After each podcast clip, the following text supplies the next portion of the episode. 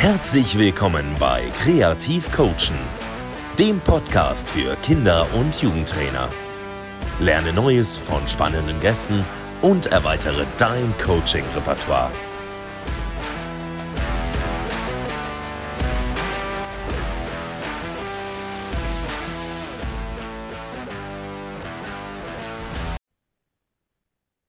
So, herzlich willkommen zu einer neuen Folge. Heute spreche ich mit Benjamin Benter. Die treuen Zuhörer erinnern sich vielleicht, wir haben bereits schon mal eine Folge aufgenommen und jetzt hat sich einfach nochmal bei mir ja so eine Fragestellung durch den persönlichen Austausch ergeben und da haben wir gesagt, komm, nehmen wir noch eine zweite Folge auf. Da freue ich mich heute total. Ähm, genau, wie bei den anderen Folgen auch zuletzt, ähm, starten wir wieder mit einem Zitat und dann mit der Selbstvorstellung, diesmal das Zitat. Eigentlich im Originalen im Englischen, aber ins Deutsche übersetzt. Welcher Einstein hat Fitness vom Fußball isoliert? Aus dem Football Coach Evolution Blog, gegründet von Raimund Verheyen. Spannend, kannst du mir den nochmal sagen? Der ist für mich sehr spannend. äh, den, den Blogtitel? Oder? Ja, genau, genau, dass du mir einfach nochmal den, den, äh, das Zitat nochmal Ach, nennst. das Zitat, genau. Also welcher ja, genau. Einstein hat Fitness vom Fußball isoliert? Das ja, ist eine gute, gute Frage. Es ist äh, sehr spannend. Habe ich jetzt so direkt äh, eigentlich keine, keine Antwort. Ähm, aber ich glaube, dass äh, Fußball Fitness, wenn man das Wort wieder zusammennimmt und nicht wieder auseinander nimmt, ein sehr, sehr mh, mm, ja, diskussionsfreudiges äh, Wort ist, denn man muss natürlich auch sich auch mal überlegen, was ist denn überhaupt Fitness? Was brauchen wir überhaupt im Fußball? Und da ist ganz wichtig die, die äh, Sportartenanalyse, das heißt, äh, welche Bewegungen, welche Belastungen und was genau ähm, ja, wird eigentlich dem, dem Fußballer denn genau gefordert? Ähm, und deswegen ist äh, Fußball-Fitness ein sehr, sehr groß ähm, geschriebenes äh, äh, Wort. Und deswegen gehört es auch immer zusammen und sollte niemals auseinandergenommen werden. Ja, ähm, da würde Raimund Verein wahrscheinlich zustimmen. Und ähm, da kommen wir auch eigentlich schon so zur ersten Fragestellung, die ich mir vorab überlegt hatte. Da soll es ja um den Stellenwert des Athletiktrainings im Gesamtkomplex Fußball gehen. Also ich fand da so eine Aussage von dir sehr interessant, wo du gesagt hast, ich weiß nicht mehr, ob es ein halbes oder ein Jahr war, hast du da so als groben Zeitraum genannt, dass du in der Zeit, wenn du da mal richtig mit einem Spieler athletisch arbeiten könntest, dass du in der Zeit so ein ja, Fundament schaffen könntest, dass er dann ja eine gute Ausgangsbasis hat ähm, und diesen Zustand dann mit weniger Athletiktraining halten könnte und sich dann mehr auf das Fußballerische konzentrieren kann. Und das klingt ja erstmal sehr vielversprechend und das fand ich dementsprechend interessant. Und vielleicht äußerst du dich einfach mal ja dazu. Sehr gerne. Ja, es ist ähm, natürlich sechs bis zwölf Monate hört sich natürlich erstmal schön an, dass man sagt, okay, bei sechs, zwölf Monate und dann brauche ich als Fußballer sich nicht mehr oder weniger um athletische Punkte zu kümmern, sondern es glaube ich, es geht eher darum, ähm, dass man ja, als, als Fußballtrainer, vielleicht auch als, als äh, Spieler sich gar nicht bewusst ist, wenn man sich an einer Sache wirklich mal dranhängt. Da geht es, glaube ich, auch nicht nur ums Athletische, nicht nur ums Krafttraining, sondern ich denke mal auch ums Fußballtechnische.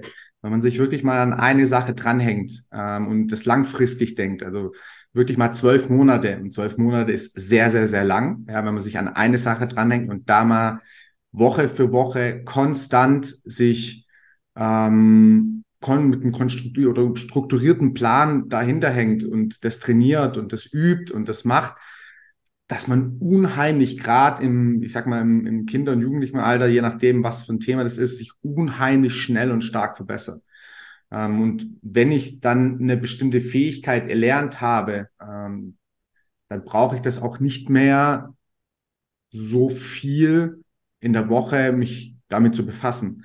Ähm, und das ist, denke ich mal, in, in allen Bereichen. Ähm, und man, man müsste sich eher es langfristig mal anschauen und sich auch mal Gedanken machen, ähm, für welche Fähigkeit, jetzt mal im athletischen Bereich, wie viel Zeit brauche ich eigentlich pro Woche dafür, um besser zu werden? Und manchmal ist das gar nicht so viel.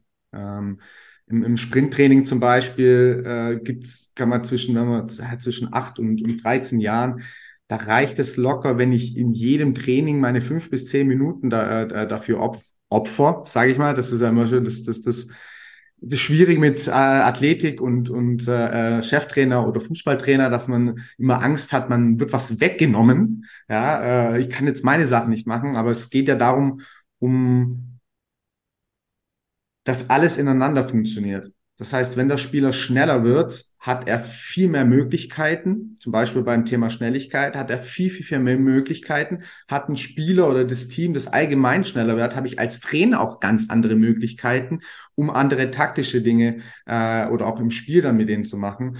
Und so sollte das nachher auch einfach gesehen werden. Und dann zurück zu diesen sechs bis zwölf Monate äh, ging es hauptsächlich um das Thema Krafttraining, das heißt stärker werden. Ähm, es gibt bestimmte oder aus meinen Erfahrungen her bestimmte Werte, wo ich sage, okay, der, der Spieler, sagen wir, ab der U19 sollte einen bestimmten Kraftwert erreichen, wo man dann nicht vermehrt seine Zeit damit investieren muss, sondern dass es dann reicht, dass man es dann nur noch hält. Warum? Ähm, weil wenn der Spieler immer stärker wird, muss ich mehr Zeit damit investieren und es bringt aber die Zeit, die ich dann dafür investiere, dann nicht mehr den Benefit, den ich habe. Heißt nicht, dass stärker werden nicht einen größeren Benefit hat, aber es geht immer um zu schauen, ähm, ja, wie viel Zeit investiere ich dafür? Und ich kann oder ich habe das jetzt äh, bei meinem äh, Verein vorher ähm, jetzt bei mehreren Spielern einfach gesehen und auch äh, die Erfahrung gemacht, dass ich innerhalb von zwölf Monate bei einem Spieler, der ja 17 ist, also das heißt, aus seiner gröbsten Pubertät draußen ist, äh, 95 Prozent ausgewachsen ist, wo man keine Sorge mehr haben muss, Thema, Thema äh, starke Wachstum, dass ich innerhalb von zwölf Monate äh, den Spieler auf äh, 1,4 bis 1,6-fache seines Körpergewichts bei der Kniebeuge hoch pushen kann, ohne zu übertreiben, sondern, und das muss man sich mal wirklich im Kopf äh, äh, überlegen, wenn ich jede Woche nur ein Kilo steige, das ist jetzt erstmal gar nicht viel. Das sind am Ende vom Jahr 52 Kilo. Wenn der Spieler mit, ja, am Anfang äh, wird es schneller sein, so mit 50, 60 Kilo kann ein 16, 16, 17-Jähriger seine Kniebeuge machen, wenn er schon gemacht hat, dann bin ich nachher bei 110, 120 Kilo in einem Jahr. So. Und das ist nicht, also es ist nicht viel ein Kilo jede Woche, ja, gerade in diesem Alter. Und es ist auch jetzt nicht übermäßig ähm, belastbar, dass ich sage, ey, jede, jede Woche machst du nur ein Kilo mehr wenn ich das jetzt noch zweimal in der Woche ausführe, dann habe ich 104 Trainingseinheiten, wo ich eine Übung ausführe, um eine Fähigkeit wie stärker zu werden, besser zu werden. Und ähm, das ist so der, der Satz, den ich sage. Ähm, man kann locker in einem bestimmten Alter innerhalb von zwölf Monate schon sehr, sehr, sehr viele Grundlagen schaffen, um dann später sich auf die Punkte, das ist nachher Fußball spielen, technische Dinge, sich noch mehr drauf zu konzentrieren. Ja, finde ich auf jeden Fall ähm, sehr einleuchtend, gerade auch cool, dass du das nochmal auf andere Bereiche ausgeweitet hast, dass du nicht nur sagst, bei Athletik ist das so, sondern eigentlich in jedem Bereich, wenn ich mich mal über einen längeren Zeitraum damit intensiv beschäftige und das dann auch natürlich praktisch ausführe, ähm, dass ich dann eben an so einen Punkt komme, dass mir das dann irgendwann auch leichter natürlich fällt, weil ich diese Routine drin habe und das dann zu erhalten eben auch ja leichter und mit weniger Zeitaufwand verbunden ist. Ähm, das finde ich erstmal ja einen sehr, sehr guten Ansatz und würde jetzt gern nochmal auf den Stellenwert an sich des Athletiktrainings zurückkommen, weil ich glaube, wir hatten in der ersten Folge auch schon ein bisschen drüber gesprochen, aber da hatten wir ein paar mehr Themen und dann war alles so ein bisschen mehr an der Oberfläche. Ähm, und ja, genau, ähm, also die Idee ist einfach, wenn ich jetzt als Fußballtrainer so das höre mit 1,5, 1,6-faches des Körpergewichts, das kann ich jetzt beugen, okay. So, aber ich stelle mir vielleicht als Trainer, der sich noch nicht so richtig mit Fitness, Athletik beschäftigt hat, die Frage, wo ist genau der Übertrag dann auf das Spiel? Also was bringt mir das wirklich? Ähm, und dann halt auch die Frage, du hattest ja schon so ein bisschen mit den fünf bis zehn Minuten in den jüngeren Altersklassen gesagt. Aber wie viel Zeit sollte ich da überhaupt rein investieren, gerade des Mannschaftstrainings? Was muss vielleicht on top gemacht werden, weil das sonst vielleicht wirklich im Mannschaftstraining Quatsch wäre? Äh, wie sollte man damit als Trainer umgehen? Ja. Ähm, also Punkt eins, was habe ich davon übertragen? was ist Athletiktraining und warum sollte ich im Fußball Athletiktraining machen? Athletiktraining bedeutet für mich zwei Punkte. Punkt eins, Gesundheit. Ähm, das heißt, den Spieler belastbarer machen, damit er, und jetzt kommt's, und das ist ganz, ganz wichtig für die Fußballtrainer, damit er mehr Fußball spielen kann. Es geht nicht darum, dass wir ähm, irgendwelche Bodybuilder, Op Optik, tolle Spieler äh, gestalten wollen, die super aussehen und sich super bewegen können, sondern es geht nachher darum, den Spieler so belastbar zu machen, dass er so wenig wie möglich Ausfallzeit hat. Und das ist der, sagen wir, der wichtigste und der größte Punkt. Wenn der Spieler durch das Athletiktraining über Jahre hin belastbarer oder auch resilient ist gegen die Aufgabe, die ihm ja im Spiel, im Training ähm, oder ja die, die Aufgaben, die er lösen muss äh, in der Bewegung, äh, Richtungswechsel, Abstoppbewegungen, reagieren, springen, landen, das sind alles athletische Fähigkeiten, ja, rennen, springen, landen, ähm, sag mal, werfen, ja, wenn ich einen Einwurf noch mache, das sind alles Belastungen, die auf unsere Strukturen ja wirken und die sollte der Körper aushalten. Wenn der Körper es nicht aushaltet, das heißt, man, man merkt es ja auch gerade, oder ich habe jetzt auch die Erfahrung gemacht im Nachwuchsleistungszentrum, so zwischen, je nachdem, ähm, zwischen 13 und 15 kommen sehr, sehr viele äh, Belastungserscheinungen ähm, hinzu, der Körper natürlich auch in der Pubertät ist. Aber wir wollen schauen, dass in diesem Alter die Spieler so wenig wie möglich ausfallen. Teilweise gibt es Spieler, die dann drei, vier, fünf Monate ausfallen und das in diesem Alter und das muss man halt auch immer im Hinterkopf behalten. Jetzt rede ich mal gerade vom Nachwuchsleistungszentrum oder äh, ähm, Oberliga äh, in der Jugend, dass die Spieler dann aussortiert werden. Das heißt, sie werden von Jahr zu Jahr sind die da und dann heißt es wieder, reicht's oder reicht's nicht. So, wenn der Spieler von zwölf Monate mal zwei, drei Monate ausfällt, dann sind es nachher 20 bis 30 Prozent von der Zeit, wo andere mehr Möglichkeiten haben, um sich zu verbessern und sich weiterzuentwickeln. Und langfristig gesehen, und da kommt es halt jetzt wieder äh, dran, langfristig gesehen wollen wir ja am Ende, ich rede jetzt mal wieder vom Ziel von einem Nachwuchsleistungszentrum, so viele Spieler wie möglich ähm, zum Profi entwickeln. Das heißt, welche Fähigkeiten. Der Spieler wird aber erst dann Profi, sag mal, ab der U17. Es wird immer jünger, aber ab U17. Wenn ich aber jetzt schon in der U10, U11, U12, U13 schon anfange, langfristig zu denken und die Spieler in der Zeit, wo die Spieler in ihrem Alter sowieso sich viel schneller regenerieren und auch viel mehr Belastungen ja abkönnen, darauf vorzubereiten, dass die auch gerade, und jetzt kommt dieses Wichtigste, wenn wir wissen, in einem Alter zwischen 13, 14, 15 kommen die in die in die Phase, wo sie in die Pubertät kommen, wo sie maximal schnell wachsen, wo die ähm, äh, Probleme in den Zähnen bekommen, wo sie ähm, ja viele Leistenprobleme bekommen. Leistenprobleme sind ein sehr großes Problem.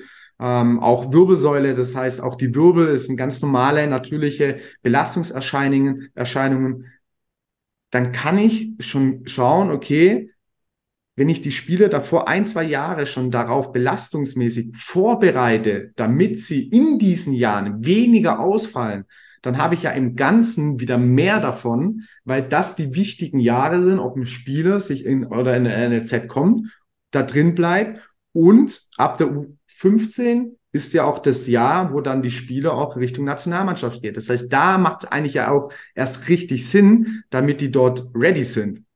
Heißt, ich kann schon sehr, sehr viele Jahre davor die Spieler darauf vorbereiten, damit die, und das ist wirklich wichtig, mehr Fußball spielen können.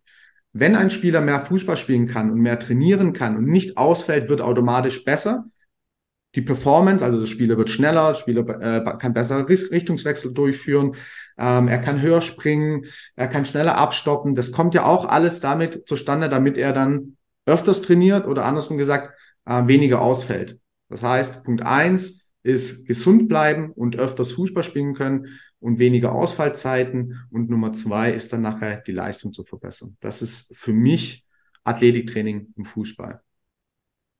Ähm, das das einem etwas bringt, mehr trainieren zu können. Ich glaube, das leuchtet jedem ein. Ähm, die Frage, die sich vielleicht noch dem einen oder anderen stellen könnte, ist, wieso die Bewegung selbst, die man dann im Fußball macht, nicht ausreicht. Also man könnte ja jetzt, nehmen wir das Beispiel Kniebeuge, was du genannt hattest, ähm, da sagst du ja jetzt, das bringt dem Fußballer etwas, so und ähm, jetzt könnte sich aber jemand denken, vielleicht, keine Ahnung, Richtungswechsel zum Kopfball hochspringen, solche Bewegungen, die könnte ich ja auch einfach progressiv steigern. Ich fange leicht an, über die Zeit steigere ich das die ganze Zeit und dann ähm, haben sie genau den Reiz, den sie auch im Spiel haben und den baue ich einfach progressiv auf. Also warum braucht es diese zusätzlichen Übungen mit Langhantel beispielsweise? Ja, ähm, du hast was sehr Gutes gesagt, progressiv steigern. Wenn ich im Training und so kann man auch das Athletiktraining und das Krafttraining in, in den, sag ich mal, acht bis zwölf durchführen. Mit Sprüngen, mit Landen, Kopfball. Das, und jetzt kommt's, aber progressiv steigern.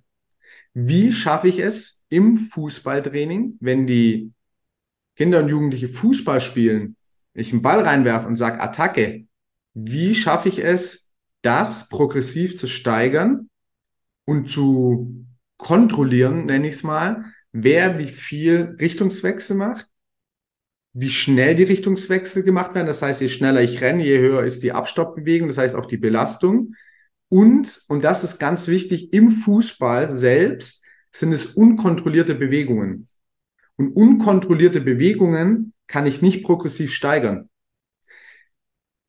Es ist wichtig, und das ist das, das der eine Part, dass das immer zusammengehört. Das heißt, auch hier müssen wir, denke ich, aufhören zu schauen, was bringt das eine, warum kann ich das andere machen, sondern es gehört immer zusammen. Also wenn ich nur Krafttraining mache und sage, ja, die bereiten äh, äh, das darauf vor und tue das dann auf dem Platz, Athletiktraining nicht progressiv steigern, dann bringt mir das Krafttraining, sag ich mal, im, im, im Kraftraum mit einer Handelsstange oder auch mit, äh, mit, mit dem Gewicht, ich nenne es mal Gewicht, weil Krafttraining hat man immer den, äh, im, im Kopf eine Handelsstange. Ich kann aber genauso auch anstatt eine Handelsstange einen Stein nehmen. Ich kann genauso einen Kasten nehmen, wo ich einen Neunjährigen reinsetze und den dann schiebe. Also ich kann das auch alles spielerisch wieder machen, wo ich dann äh, keine Handelsstange habe und wo man dann Angst davor hat ähm, sondern es gehört immer zusammen, immer.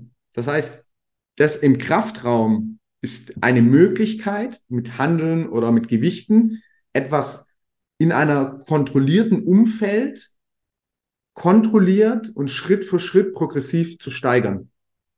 Um zu sagen, okay, wir haben jetzt eine Belastung kontrolliert gesteigert, er ist stärker geworden, das sehe ich einfach an Zahlen, das sehe ich auf dem Platz nicht. Auf dem Platz sehe ich zwar, okay, er kann jetzt höher springen, muss ich aber wieder messen.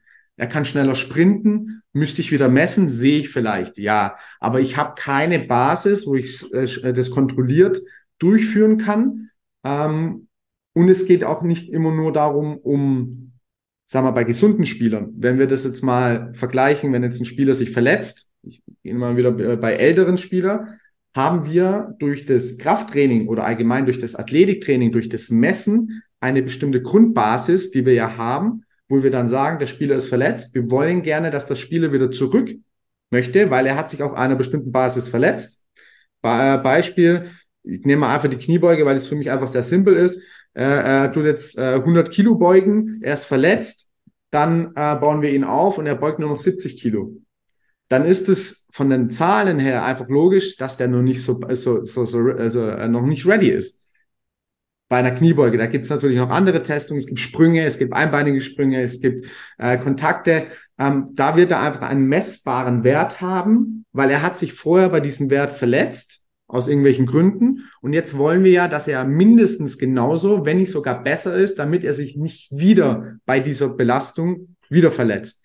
Und da brauchen wir bestimmte messbare ähm, ja, Werte, damit wir Aussagen treffen können.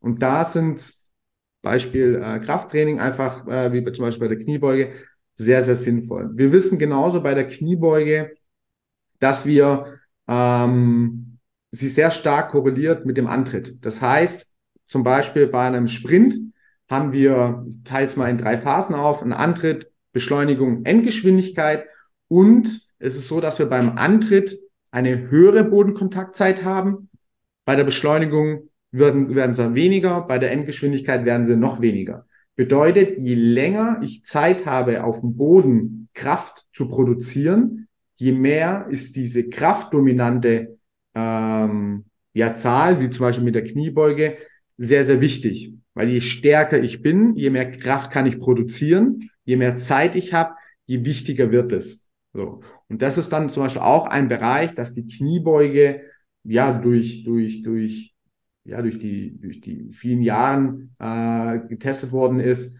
Ähm, und dann einfach auch ähm, das Ergebnis, je stärker ich bin, ähm, je höher kann ich springen und äh, je schneller ist mein Antritt bis zu einem bestimmten Wert. Ja, ähm, auf jeden Fall sehr gut, sehr gut geantwortet, weil ich ja diesen, gerade diesen Punkt mit der ähm, Kontrollierbarkeit, das progressiv zu steigern, weil du genau den aufgegriffen hast und das jetzt auch genau der Grund ist eigentlich, aus dem man, und so leuchtet es mir dann auch ein, aus dem man dann eben, ja, zum Beispiel mit einer Langhantel arbeitet, ähm, weil es ja auch, und da finde ich, kommt dann auch so dieser Spaßfaktor vielleicht ein bisschen dazu, alles, was ich vielleicht mit klassischen Fußballbewegungen ähm, kontrolliert und messbar machen kann, das wäre dann gleichzeitig auch eher isolierter und nicht in Spielform, weil sobald ich in eine Spielform reingehe, dann wird's unkontrolliert. Ähm, und die Spielformen sind ja gerade das, was Spaß machen. So, deshalb, ähm, genau, deshalb ist dann vielleicht auch, wie man es vielleicht denken könnte, dieses klassische Fußballathletiktraining in Anführungszeichen, wenn man es dann so nennen kann überhaupt, ähm, gar nicht so attraktiv unbedingt für die Mannschaft dann. Und vielleicht macht's dann sogar auch mehr Spaß, mal mit so einer Langhantel zu arbeiten, weil ob ich jetzt das isoliert mache oder einen Sprung isoliert, da würde ich jetzt nicht sagen, dass der Sprung zwangsläufig isolierter dem Spieler Spaß macht. Ich glaube, die hätten dann eher Bock auf die Spielform. Von daher, weil das ist ja auch für, gerade für Amateurtrainer immer so ein Punkt. Wir wollen ja Freud betont Athletik machen. So, und ähm, ich glaube, das entkräftet das auch nochmal so ein Stück weit. Ja. Und das hast du jetzt gerade äh, was Gutes. Es geht immer darum, den Spieler auch mitzunehmen. Das heißt, ähm, ich bin ein ganz, ganz großer Fan, ähm, den, dem, dem Spieler oder die Mannschaft das auch zu erklären, dieses Warum. Das heißt, warum machen wir das überhaupt? Natürlich bringt mir das nicht, es ist ganz klar und ich verstehe das, jeder, der, der einfach nur hört, wir machen Krafttraining, das erste Bild, was im Kopf da ist, ist der Bodybuilder. Ich glaube, es gibt auch jetzt wieder bei der neuen Mannschaft, die ich äh, aktuell betreue äh, in der Jugend, die dann kommen, ja, was bringt mir eigentlich das Krafttraining, weil ich will ja nicht aussehen wie ein Bodybuilder. Und das ist in den Köpfen einfach drin, weil wir sehen, dass Bodybuilder äh, die, die Sportart ist, ähm, die mit diesen handeln. Oder wenn, man, wenn ich ins Fitnessstudio gehe, ins Gym gehe, da sehe ich einfach die Leute, die das machen. Ähm, und, und da kommt nämlich dieses, dieses Wichtige. Es geht nicht darum, dass die Handelsstange der Grund ist, warum die aussehen wie Bodybuilder, sondern es geht darum, weil die so trainieren wie Bodybuilder. Und da kommen wir genau zu diesem Punkt. Wenn ich als Fußballer Krafttraining ausführe wie ein Bodybuilder und natürlich auch dann so oft gehe wie ein Bodybuilder und weniger meinen Fußball durchführe, natürlich sehe ich dann aus wie ein Bodybuilder. Tue ich das, was ich äh, äh, oder tue ich das am öftersten, was ich ausführe, dann werde ich auch so aussehen. Ein ganz äh, äh ein Coach aus äh, Matthias Wiese aus Österreich, ähm, ja einer einer für mich Mentor, wo ich äh, vor einigen Jahren angefangen hat, der bei seinem, bei seinem Vortrag mal ein Bild gezeigt hat von ähm, absoluten Spitzensportler, die waren alle oberkörperfrei, ähm, und der gesagt hat, warum sehen die alle anders aus? Also jeder von denen ist fit, jeder ist absoluter Spitzensportler, ähm, Olympiasieger und Weltmeister, aber alle sahen anders aus. Und der Grund ist, weil die oder weil wir Menschen uns anpassen an das, was wir tun. Bedeutet, ein Schwimmer sieht so aus, weil er viel schwimmt. Ein Bodybuilder sieht aus, weil er Bodybuilding macht. Ein Gewichtheber sieht aus, weil er Gewichtheben macht und weil er diese Bewegung oder diese Sportart als dominant ausführt. Die Fußballer im Amateurbereich, die aussehen wie Bodybuilder, die gehen meistens zwei bis drei Mal ins Fußballtraining und gehen zusätzlich noch vier bis fünf Mal ins Fitnessstudio und tun wie ein Bodybuilder drinnen. Dass ich da natürlich so aussehe wie ein Bodybuilder, komplett verständlich. Aber ein, ähm, ein, ein Spieler, der, gehen wir wieder ins äh, Junioren-Bundesliga oder auch äh, weiter nach oben, die vier bis fünfmal plus, plus Spiel, das heißt sechsmal in der Woche, ähm, 90 bis, bis zwei Stunden trainieren und dann noch zweimal eine Stunde Krafttraining machen, der wird niemals aussehen wie ein Bodybuilder. Plus, wenn das Krafttraining auch so gesteuert ist, dass er nicht wie ein Bodybuilder trainiert, sondern dass er so trainiert, dass er für seine Sportart vorbereitet wird. Und dieses Konstrukt, und deswegen ist es auch so wichtig, und deswegen ähm, arbeite ich auch mit den, mit den Athleten, mit denen ich dann zusammenarbeite, zu denen ich dann einfach sage, ey, es geht nicht darum, dass du, dass du trainierst wie ein Bodybuilder, sondern du sollst trainieren wie ein Fußballer. Und das Krafttraining ist nur eine Möglichkeit, ein Tool, um dich besser zu machen in deiner Sportart. Und da geht es halt dann darum, um eher höhere Intensitäten, weniger Volumen, weniger Wiederholungen, ähm, damit er nicht massiger wird. Ja, wenn natürlich einer 68 Kilo wiegt mit 20, dann wäre es schon sinnvoll, dass er vielleicht ein paar Kilo zunimmt, um einfach belastbarer zu machen. Ähm, aber es geht wirklich darum, um ihn leistungsfähig zu machen und ähm, ja, einfach belastbarer für, für seine Sportler zu machen. Jetzt hattest du schon ja, so beispielhafte Zahlen genannt mit, ähm, ich glaube, fünf, sechs Mal die Woche Training und dann noch zweimal die Woche Krafttraining.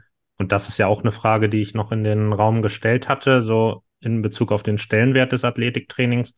Wie viel Raum das einfach, vielleicht kann man das gar nicht so richtig pauschalisieren, aber vielleicht sowas Beispielhaftes, wenn man jetzt im Amateurverein mit zweimal oder dreimal die Woche Training ist, ähm, was für ein Raum sollte das da im Training einnehmen, vielleicht abhängig nochmal von der Altersklasse und was sollte dann vielleicht noch on top gemacht werden? Ja. Ähm, also grundlegend bin ich in, im Amateurbereich eher der Fan zu sagen, macht das in jedem Training. Das heißt, äh, diese Mikrodosierung, das heißt lieber in jedem Training kleines bisschen zu machen. Das heißt, wenn ich jetzt Anführungsstrichen zwei bis dreimal Training habe, wird es natürlich schon schwierig. Also je weniger Trainingstage ich in der Woche habe, je schwieriger wird's, weil ich ja den Amateursportler genauso trainieren möchte, wir mal wie ein Profi, weil die machen auch nichts anderes. Ja, die spielen auch Fußball, wollen genauso schneller werden, wollen genauso taktisch besser werden, wollen genauso technisch besser werden, wollen gerne schneller sprinten. Äh, da wird's natürlich immer ein bisschen schwieriger, ja. Ähm, aber ich würde, je weniger man trainiert, ähm, das in jedem Training einbauen. Das heißt, in jedem Training Sprints machen. Wenn es zwei, zwei bis drei Sprints über 20, 30 Meter, ähm, kann man auch super in, in eine Spielform mit einbauen. Man muss dann immer ein bisschen schauen, dass es nicht in jedem Training über eine Spielform zum Beispiel macht, damit der Spieler auch maximal sprintet. Ich kann Sprünge in jedem äh, Warm-up mit einbauen. Ich bin ein Riesenfan, wenn ich schon wenig Zeit habe, hört auf, die Spieler um den Platz rumlaufen zu lassen oder irgendwelche äh, äh Übungen, ABC-Übungen ein bisschen anfährst, was ich denn das mache. Das sind fünf bis zehn Minuten, wo ich von meinen 90 Minuten in den Warm-up einbaue, wo ich, ja, sie sind nachher warm und sie fühlen sich nachher gut, aber ich kann das Ganze in einem, in einem Zirkel einbauen, wo ich Sprünge, äh, ähm, irgendwelche Warmachübungen mache, dann mit dem Ball reinmache, hin und her werfen. Also es gibt ja so viele Möglichkeiten, um das Ganze ähm, so einzubauen, dass ich, dass der Spieler das gar nicht merkt, dass ich jetzt Athletiktraining mache. Ja, ich habe jetzt ein, äh, äh bei, der, bei der U19 ein super Spiel gemacht. Ähm, fünf, fünf Jungs nehmen sich an, äh, an die Schulter im Kreis und ähm, ein Spieler hat hinten ein Leibchen in, in, in der Hose und der andere Spieler muss außen rumrennen und die in, in, der, in der Mitte müssen sich drehen. Das sind, die haben gesagt, das war noch nie so anstrengend. Das habe ich als Warm-up gemacht. Ich habe super äh, seitliche Bewegungen. Die waren danach fix und fertig. Die Belastung war eine Minute. Das habe ich drei, vier Minuten gemacht und die waren komplett warm, haben alle Bewegungen drin gehabt. Es war unheimlich Spaß, da war Energie und, und das ist genau dieser Punkt, gerade bei Jüngeren, Spaß, Freude und Emotionen fördert das Lernen. Das ist auch so ein wichtiger Punkt. Ja, das heißt, ich kann so viel auch als Coach, also wie verkaufe ich meine Übungen? so Jungs, jetzt machen wir heute ein bisschen Athletiktraining, da hinten können wir ein bisschen drüber springen.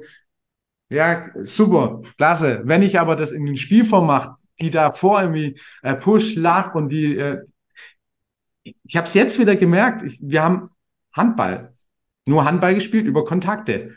Ich habe da draußen die so gepusht, wurde unparteiisch, so ein bisschen für eine Mannschaft. Ich, ich habe gedacht, das sind zehnjährige kleine Kinder auf einmal, die wieder spielen wollen.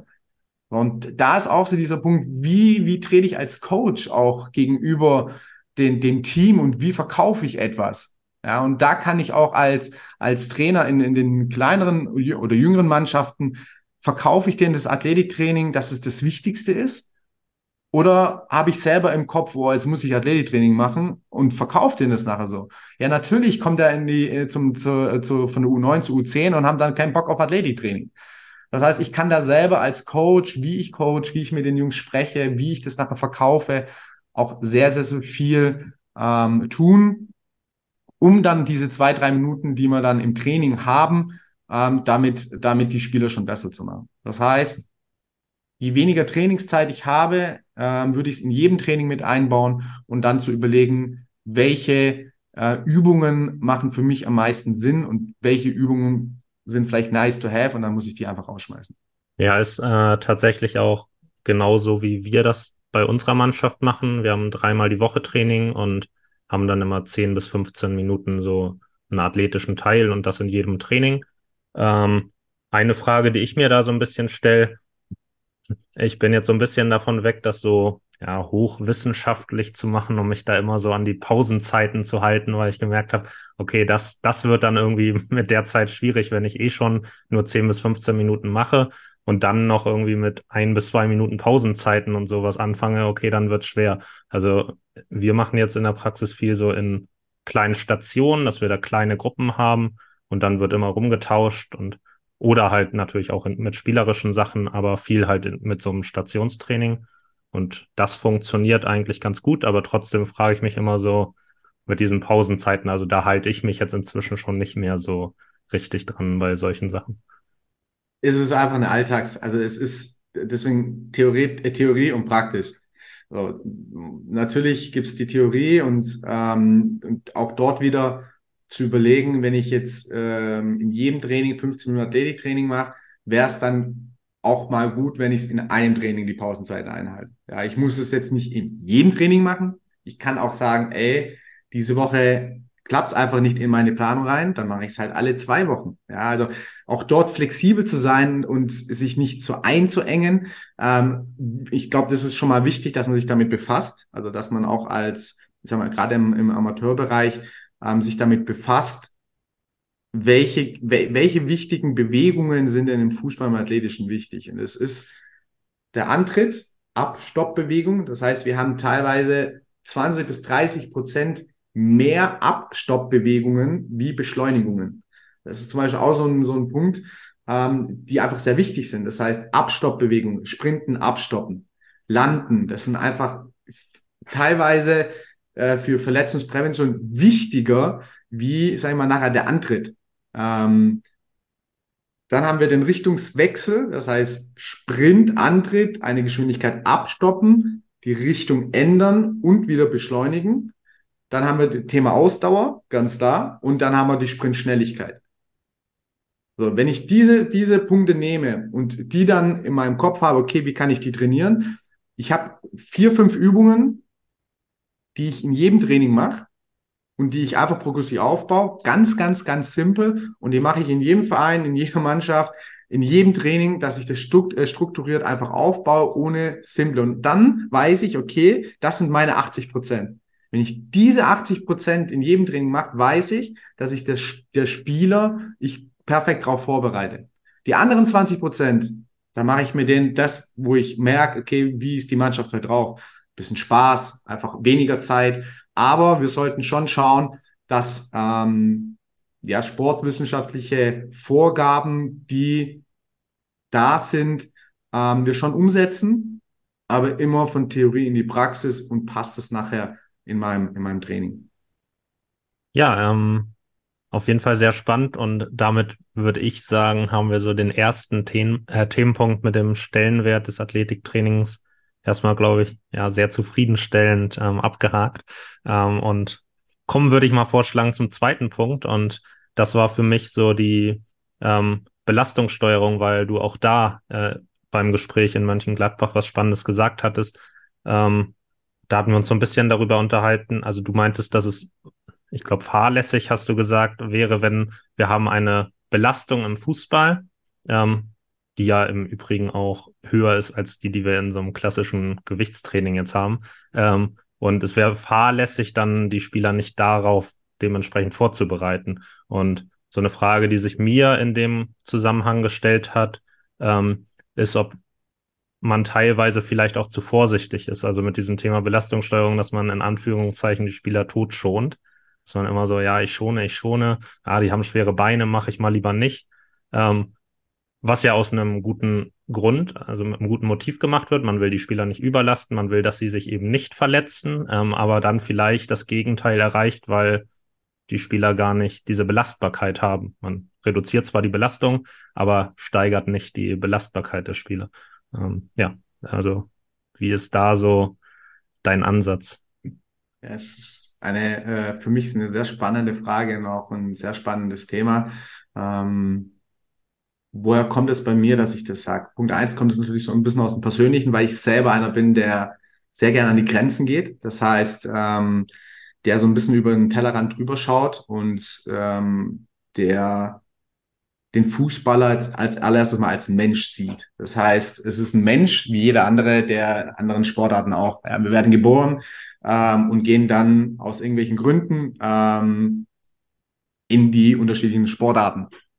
Und wenn wir dann mal andere Sportarten einfach mal anschauen, in gleichem Alter, ähm, wie trainieren denn die, ähm, habe ich einfach festgestellt, man darf es nicht vergleichen, ganz klar. Äh, andere Sportarten äh, trainieren anders, haben andere Spielsysteme äh, von Ligen, wie oft sie spielen, ähm, wie lang es geht. Ähm, aber es gibt Sportarten, ähm, die trainieren viel, viel, viel mehr. Die trainieren viel, viel härter, die trainieren viel, viel intensiver. Ähm, ob das jetzt Sinn macht oder nicht Sinn macht, ist mal völlig dahingestellt, sondern einfach mal andere Sportarten anzuschauen. Was kann denn überhaupt der Mensch? Also was ist der Mensch überhaupt in, in, in der Lage, ähm, Belastungen auszuhalten und auch aufzubauen? Wenn wir jetzt mal Richtung Schwimmen gehen, die schon mit neun, zehn, elf, teilweise vier bis sechs Stunden am Tag trainieren und das tagtäglich plus, das ist ja auch so schön äh, durch das Nach äh, Nachwuchsleistungszentrum, äh, ist ja immer so die Thematik ist auch Schule, wie kriege ich die Schule hin? Ähm, da hatten wir einen schönen Vortrag von einem, vom äh, ähm, von einem äh, Mitarbeiter dort, der das mal verglichen hat von, äh, von den unterschiedlichen Sportarten ähm, in der Schule, wo auch die NLZ-Spieler gehen. Äh, und da war auch eine Schwimmerin, die hat äh, täglich vier bis sechs Wochen, äh, vier bis sechs, vier bis sechs Stunden trainiert und war die Beste in der Klasse. Äh, der Fußballer, was jetzt äh, äh, trainiert seine zwei Stunden am Tag, äh, geht genauso in die Schule und äh, ich habe immer so ein bisschen das Gefühl, dass äh, sich sehr viel beschwert wird, dass man immer zu viel macht. Ja, viel zu viel man kann das dann doch nicht antun und es müssen auch noch Schule lernen. Und ich glaube einfach nicht, dass es äh, irgendwas mit, mit dem Fußball zu tun hat, sondern wenn ich dann wieder äh, zurückgehe und sage, okay, das ist ein Mensch, was können wir den Spieler antun und was können wir den Spieler nicht antun? Macht es Sinn, macht es keinen Sinn?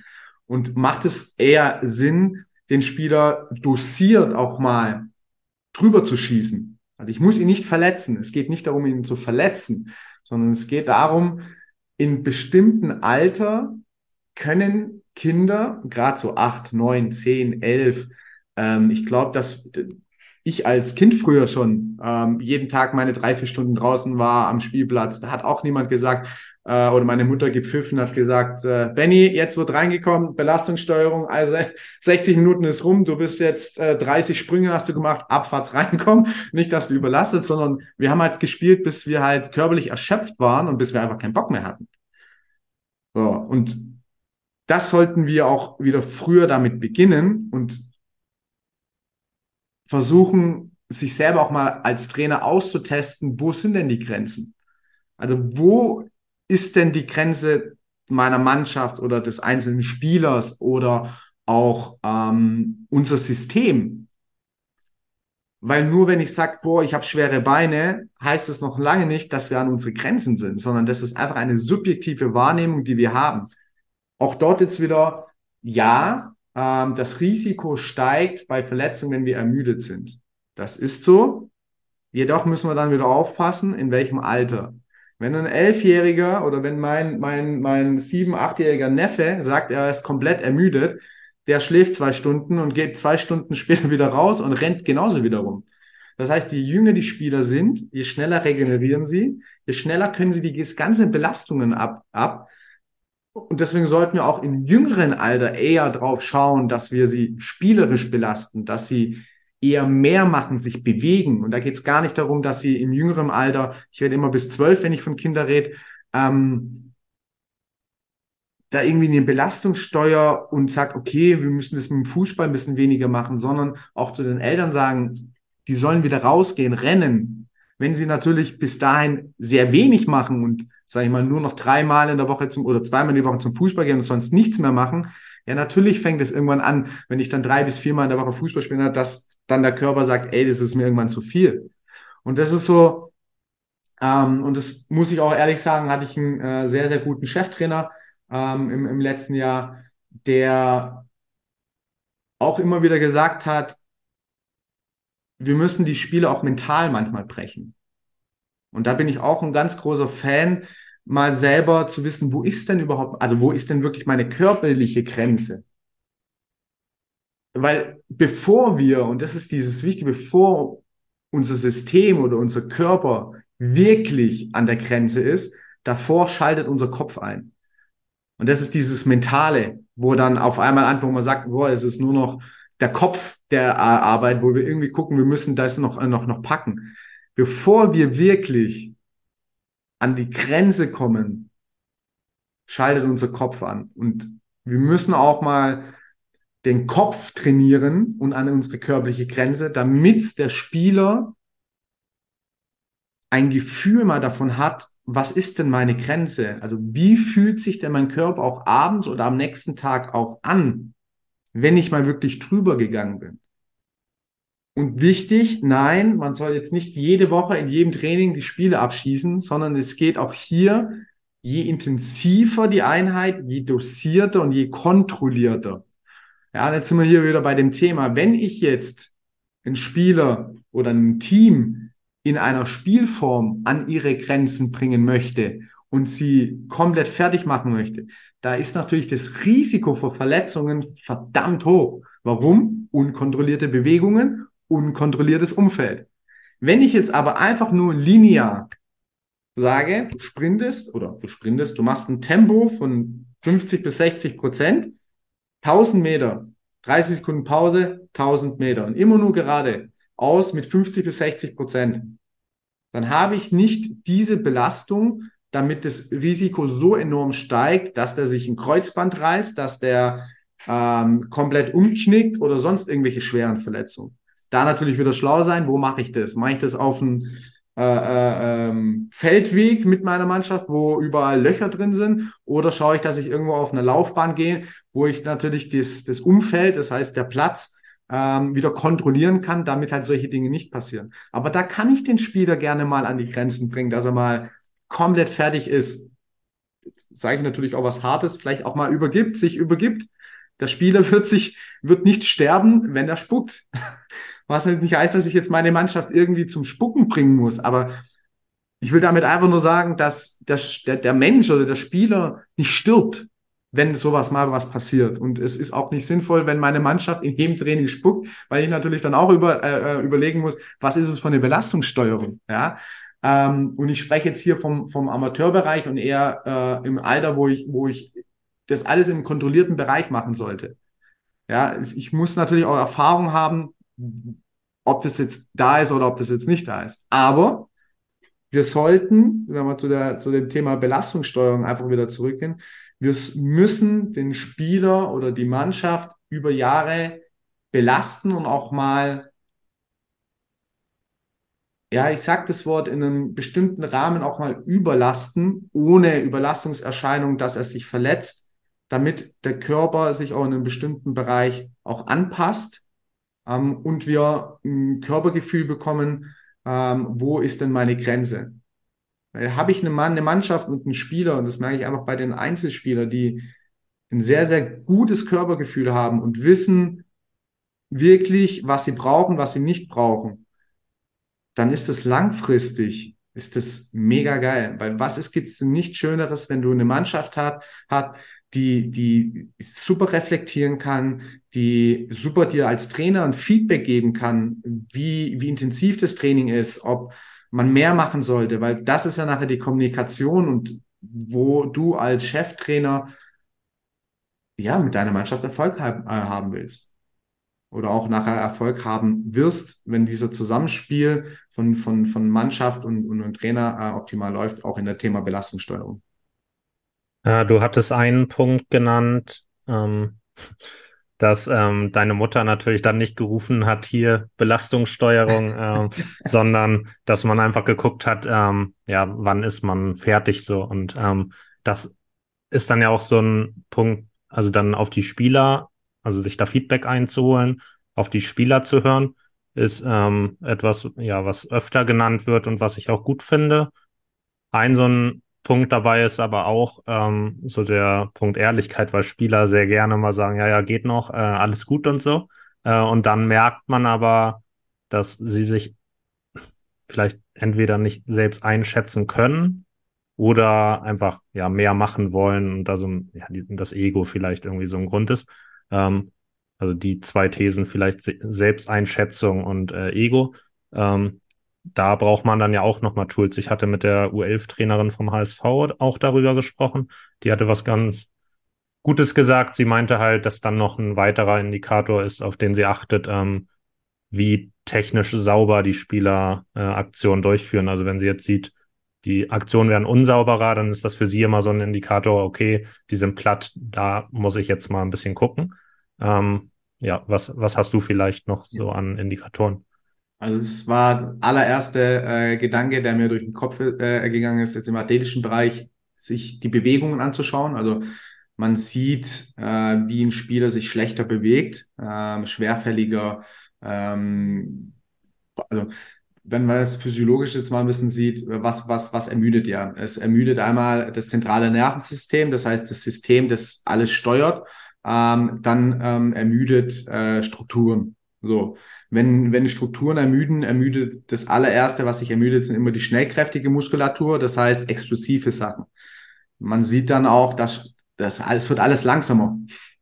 Bewegen werden langsamer, die Reaktionen werden langsamer. Das heißt, diese, diese schnellen Sachen, die werden langsamer. Ähm,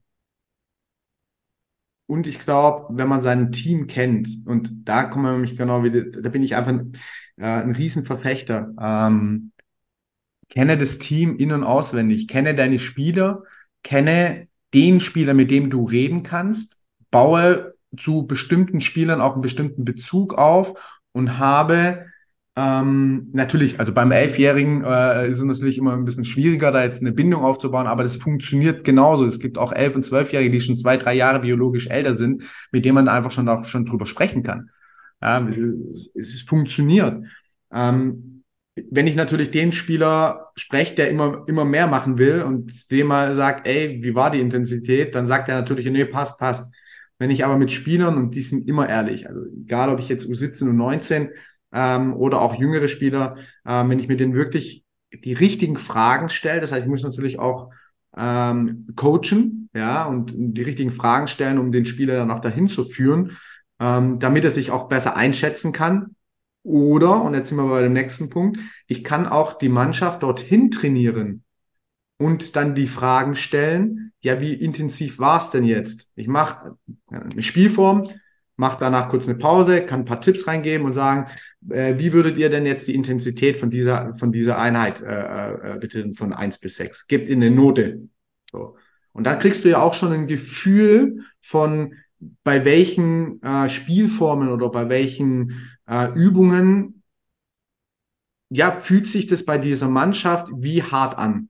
Und da kannst du dann auch sehr schnell ein, ein, ein, Kriterium für dich selber, für individuell für die Mannschaft herausfinden, bei welchen Spielformen äh, fühlt sich das für die wie an und wie sieht es dann nachher auch aus. Auch Thema Zeit, wie lange wie lang mache ich Pause, wenn ich merke, boah, okay, ich mache eine Minute Pause, die merken schon danach, die sind fix und fertig, ja, dann tue ich auch die Pausenzeiten anpassen.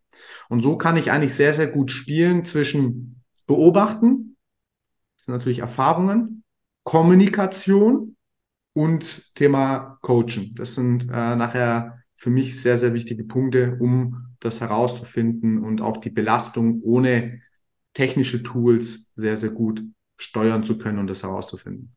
Ja, ich fand diesen Punkt äh, richtige Fragen stellen interessant, weil äh, so ist es bei mir. Ich frage halt oft sehr direkt, dass ich einfach sage, wenn ich den Eindruck habe, ähm, dass ich einfach mal nachfrage, ähm, ja, ob es zu viel ist oder so. Ähm, und dann kommt halt oft auch mal so, nö, nö, geht. Ähm, aber wenn man vielleicht so ein bisschen, ja, eher so eine Frage stellt, vielleicht auch in Richtung, ähm, wie, wie leicht fällt dir das jetzt noch hier, den Ball mitzunehmen oder so? Keine Ahnung, dass du halt nicht direkt auf das, auf das du abzielst, nicht direkt danach fragst, sondern eher impliziter die Frage stellst.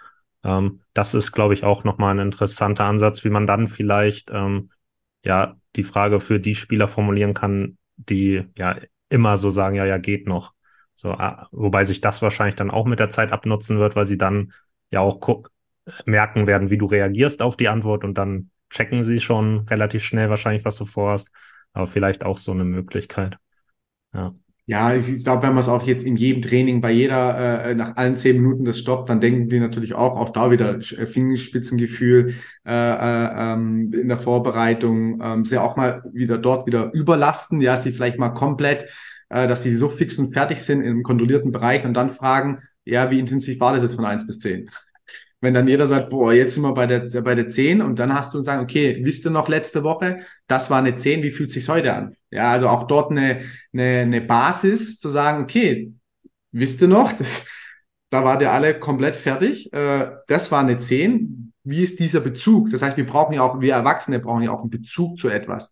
Ich kann jetzt nicht sagen, er war das hart oder war das nicht hart, sondern man sucht sich ja einen Bezug zu etwas, um das dann zu bewerten. Ja, ohne, ohne einen Bezug dazu äh, kann ich etwas nicht bewerten, weil dann habe ich keinen Anhaltspunkt. Und das kann ich auch äh, durch, äh, durch bestimmte Übungen, durch bestimmte äh, Variationen äh, ähm, natürlich für die Mannschaft setzen. Was mir jetzt durch den Kopf gegangen ist, ist, ich kann zum Beispiel auch die Spieler auch nach einer intensiven Einheit jonglieren lassen und sagen, okay, äh, dort zu schauen, wie gut funktioniert es noch. Ja, also es gibt schon viele technische Details, wo man sagt, körperlich, also ist der Körper platt, ist man vom Kopf her auch platt. Ja, und deswegen kann man da auch sehr gute Spiele machen, ähm, um vielleicht auch ein bisschen herauszufinden, okay, was geht, was geht doch nicht.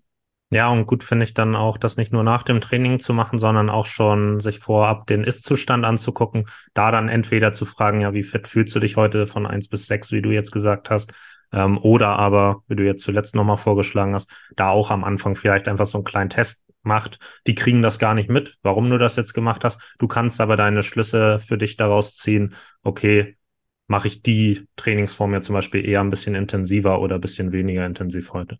Ähm, das das finde ich dann auch immer nochmal gut, schon vor dem Training zu schauen. Ähm, genau, und dann würde ich vorschlagen, kommen wir ähm, zur Abschlussfrage. Ähm, kennst du ja schon, sind die Top 3 Tipps für Kinder- und Jugendtrainer, aber ja immer mit Bezug aufs besprochene Thema. Ähm, das heißt, heute ja mit Sicherheit anderer als beim letzten Mal. Hoffentlich ja. ähm, die drei Top-Tipps für äh, Fußballtrainer ähm, im athletischen Bereich. Ähm, Punkt eins, der wichtigste Tipp ist ähm, übergeordnet, dass wir, wir als Trainer im, im Kinder- und Jugendlichen Bereich eine bestimmte Verantwortung haben, um den Spieler auf einer bestimmten Belastung erstens vorzubereiten und wir in dem Sinn ähm, über den Tellerrand drüber schauen müssen und uns wirklich überlegen sollten, was für eine Belastung kommen auf den Spieler drauf zu. Und dann zu überlegen, ähm, macht wirklich Krafttraining, macht Athletiktraining wirklich Sinn, um dort auch einen Bezug dazu be zu bekommen, was da eigentlich für Belastung auf einen Körper wirkt. Das heißt, macht euch wirklich Gedanken, schaut euch wirklich vielleicht auch ein paar Daten an, ähm, damit ihr wirklich einen Bezug bekommt ähm, und wie wichtig wirklich Fußballfitness Thema Krafttraining, Thema Sprinttraining, Thema ähm, Richtungswechsel, Thema Sprünge wirklich ist und dass wir da eine Verantwortung haben, äh, den Spieler darauf vorzubereiten, dass er keine schwere Verletzung bekommt und ja, dadurch seine Karriere, seinen Spaß äh, oder sonst sonstige Dinge äh, äh, verliert. Ähm, der Tipp Nummer zwei ist weniger Belastung steuern, mehr belasten und ein Gefühl dafür zu bekommen, ähm, was ist wirklich zu viel. Belastung steuern machen wir immer. Ja, wir wollen gerne, dass der Spieler nicht überlastet wird und dadurch Verletzungen bekommt, aber wir sollten mehr oder ja, mehr diese Steuerung, ähm, was in, in, im, im professionellen Bereich gemacht wird, nicht auf, auf den Amateurenbereich äh, übertragen, weil es einfach ganz andere Ziele sind. Da geht es um sehr, sehr viel Geld, da geht es um, um, um, ja, um Titel, da geht es um, um Business. Äh, das haben wir, sagen wir, im Amateurbereich nicht. Ähm, da können wir im, im Kinder- und Jugendlichen-Bereich ruhig mehr belasten. Das können wir auch im Nachwuchsleistungszentrum haben, aber da gibt es einfach andere, andere Druckmittel, wenn dann der, der Top-Talent äh, verletzt ist aus irgendwelchen Gründen, ähm, das man einfach im Amateurbereich nicht so hat. Deswegen belastet mehr. Ähm, das wird den Spieler und langfristig mehr bringen, wie wenn man die ganze Zeit nur vorsichtig äh, und ja, ich würde sagen, so sogar ängstlich das dem Spiel auch einprägt. Äh, steuern, steuern, steuern. Wenn du schwere Beine hast, dann nicht trainieren, sondern ähm, ruhig mutig mit der, mit der, mit der Belastung vorgehen. Ähm, und Tipp Nummer drei, ähm, ja, ich glaube, ist vielleicht auch ein Tipp, äh, was mir, was mir sehr viel geholfen hat als Athletiktrainer. Schaut euch auch andere Sportarten an. Äh, schaut über den Tellerrand, kommuniziert mit anderen Trainern, verbindet euch mit anderen Trainern. Ähm, nicht nur in der eigenen Bubble, äh, weil man dann sehr oft das hört, was man ja selber schon gehört hat, ähm, sondern spricht wirklich mal mit anderen Trainern im gleichen Jugendalter in einer anderen Sportart wie wird dort trainiert? Wie wird dort das Thema Belastungssteuerung gesehen? Wie wird das Thema Krafttraining dort gesehen? Warum wird es dort so gesehen? Das ist ja auch immer diese Frage. Also ähm, was ist denn der Hintergrund, dass im Basketball und im Handball schon mit 10, 11, mit Langhandel und mit äh, äh, Gewichtheben begonnen wird? Ähm, was ist da der Hintergrund? Den Verständnis da hinten äh, zu, zu, zu finden und auch ähm, seinen eigenen ähm, Kosmos zu erweitern, um sich dann seine eigenen Gedanken drüber zu machen und das dann wieder in seinem eigenen Training dann ähm, ja mit, mit, mit einzubringen. Ja, gerade der letzte Punkt, äh, das finde ich ganz spannend, auch mal sich mit Trainern aus anderen Sportarten zu unterhalten und ähm, vielleicht dann auch eine Idee für meinen Podcast, da nochmal ähm, mal ein paar Trainer aus anderen Sportarten einzuladen. Könnte mit Sicherheit auch sehr spannend werden. Mir hat es auf jeden Fall total viel, äh, total viel Spaß gemacht. Danke, dass du heute da bist äh, oder warst und dann äh, hören wir uns beim nächsten Mal.